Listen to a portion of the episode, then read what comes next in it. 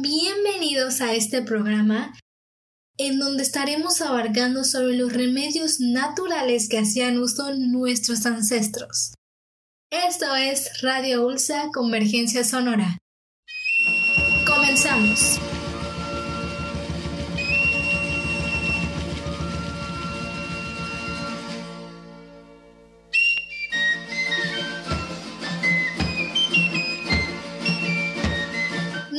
Ancestros han podido desarrollar diferentes técnicas que estén ligadas a cualquier mal, teniendo un amplio conocimiento en el mundo de la herbolaria para poder curar cualquier malestar. Estos males se decían que se presentaban por diferentes aspectos. Los principales causantes eran por un descuido en la higiene personal y o por los enojos de los dioses. Al igual que el ambiente y los cosmos tenían una gran influencia sobre la vida.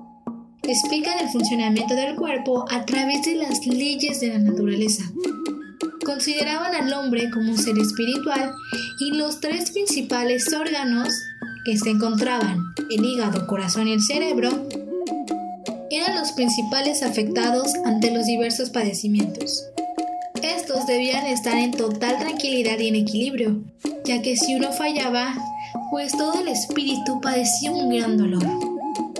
Ante estos males se fueron desarrollando diferentes técnicas y rituales que fueron ayudando a la desaparición de estos terribles males y se establecieron los hierbateros, que fueron una pieza fundamental en la estructura prehispánica, siendo un ser importante de los cuales se derivan diferentes médicos, cada uno especificado en diferente área. Pero no fue hasta 1551 cuando se crea el primer libro de tratado de plantas medicinales indígenas por el médico náhuatl Martín de la Cruz. El libro, El Libellus de Medicinalibus Indorum Herbis, o mejor conocido como Cródice de Cruz Badiano, es un libro que rescata todos los remedios descubiertos y llevados a cabo por nuestros antepasados. Este libro ha derivado como un gran elemento que se ha podido rescatar todos estos datos importantes que han encontrado los mayas, los nahuas, los mexicas, que conforman parte de nuestro ser y parte de nuestra cultura. Ahora, una cuestión que se ha planteado por mucho tiempo es sobre la efectividad de estos remedios. Como sabemos, gran parte de los medicamentos que consumimos están creados con elementos naturales, que posteriormente son modificados para atender de manera más específica a las enfermedades del ser humano que se van presentando día tras día. Pero, ¿qué tan importante y poderoso puede llegar a ser esto? Aquí tenemos al investigador de la Facultad de Química de la UADI, Rubén Ortiz Andrade, que en 2017 comunicó sobre un estudio ante estos remedios enfocándose en lo farmacológico y toxicológico de las especies vegetales en la región.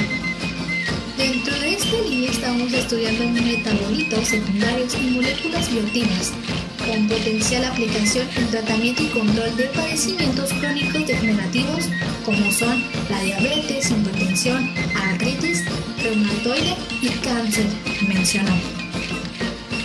Al igual que tenemos el testimonio médico de la Universidad de Buenos Aires en Argentina, Hugo Goldberg, que asegura que la alternativa primaria hacia la salud es el aprovechamiento de las plantas medicinales pero algo que subraya es de igual manera la importancia de dónde las obtenemos. Es mejor que si nosotros tenemos la oportunidad de conseguir esto, sea en ciertos lugares en donde son cultivadas estas plantas y que ya tengan un cuidado determinado. Al igual, podemos cosecharlo en el jardín de nuestro hogar y a nuestra propia cuenta, obviamente atendiendo a las necesidades correspondientes de cada planta para poder aprovechar mejor sus nutrientes. También es un gran problema, porque claro, a veces caemos en esta idea de que cualquier producto del mercado que tenga como estas grandes leyendas que diga producto natural, es simplemente un ingrediente altamente efectivo cuando a veces no es necesario verificar los ingredientes porque muchas veces simplemente son portadas totalmente engañosas, que en vez de ayudarnos nos terminan perjudicando y provocando inclusive más dolores de los que teníamos antes.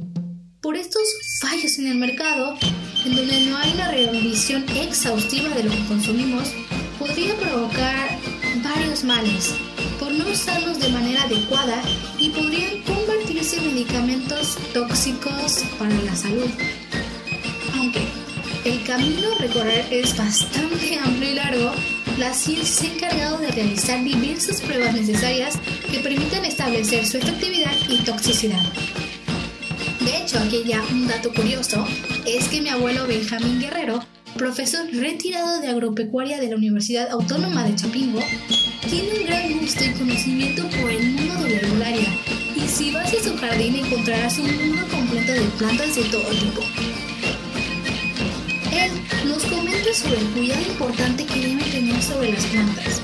Es muy importante la manera que lo cultivas y en que lo extraes de la tierra, ya que al manipularlo de una forma incorrecta podría que su efectividad se viera afectada. Además, nos mencionó que el uso de estas plantas le ha servido bastante, ya que nota un buen resultado y mejoría ante ciertas enfermedades y dolores que ha padecido. La efectividad es alta y el resultado es rápido. Sin embargo, comenta que estas son un suplemento alimentario y no son medicamentos como tal. Las plantas te ayudan a mejorarte y a prevenir cabeza, tos, fiebre, gripa, dolor de garganta, control del asma, prevención por una enfermedad y entre otras más es importante que si llegamos a tener otros tipos de síntomas, ir directamente al doctor para que nos pueda recetar el medicamento indicado para poder erradicar de manera más específica dicho dolor que sintamos. Las plantas son utilizadas simplemente como una alternativa hacia los males y además se requiere tener un conocimiento amplio de estas hierbas. Al igual que nos indica que ayuda a su comunidad para prevenir estos males, ya que en el pueblo donde él reside, Actualmente, los centros de salud se encuentran retirados y él se encarga de dar una ayuda próxima y al mismo tiempo preservar estos remedios, que es algo que a sus hijos y nietos nos están diciendo sobre la efectividad y la importancia de preservar estos remedios regalados por nuestros ancestros. De hecho, en el Banco del Germoplasma del Centro de Investigación Científica de Yucatán han trabajado de igual manera para el cuidado y preservación de estos recursos, con la visión de apoyar y concientizar a la población sobre la importancia y validación de estos remedios naturales tradicionales. Ante esto, no hay que negar que la gran efectividad que traen es totalmente increíble. De hecho, es algo que se sigue practicando en diferentes comunidades indígenas. La Organización Mundial de la Salud ha estimado que más del 80% de la población sigue ejerciendo rituales de sanación por su gran efectividad. Un ejemplo de ello es en la península de Yucatán. En el Kush Kap Yetel Yemen Mayo, mejor conocido como Consejo de Ancianos y Sacerdotes Mayas, ellos tienen un gran labor con servidores sociales, asignados por una herencia familiar, encargados de la salud de la comunidad y reconocidos por la Secretaría de Salubridad y Asistente. Al igual que en la comunidad de Tabasco, en donde predomina un 57% de árboles que utilizan y modifican para su consumo. Es totalmente imposible poder negar la gran labor de nuestros ancestros, que han sido capaces de buscar los remedios esenciales para la estabilidad del espíritu y gran legado que han sido capaces de desarrollar nos ha servido para la creación de diversos medicamentos que acuden a las nuevas enfermedades presentadas. Su uso debe ser medicado por un especialista. Hay que entender de igual manera que la ampliación de esto se sigue dando por simple necesidad, en donde las regiones indígenas usan estos métodos naturales para sus enfermedades, aprovechando lo que les da la naturaleza y lo usan sabiamente. Además que son regiones que se adaptan a sus posibilidades tras no contar con servicios médicos especializados.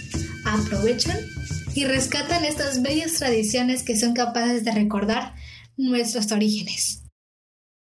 Yo soy Miriam Guerrero Y esto fue Radio Ulsa Convergencia Sonora. Nos vemos en la próxima semana con más datos interesantes. ¡Nos vemos!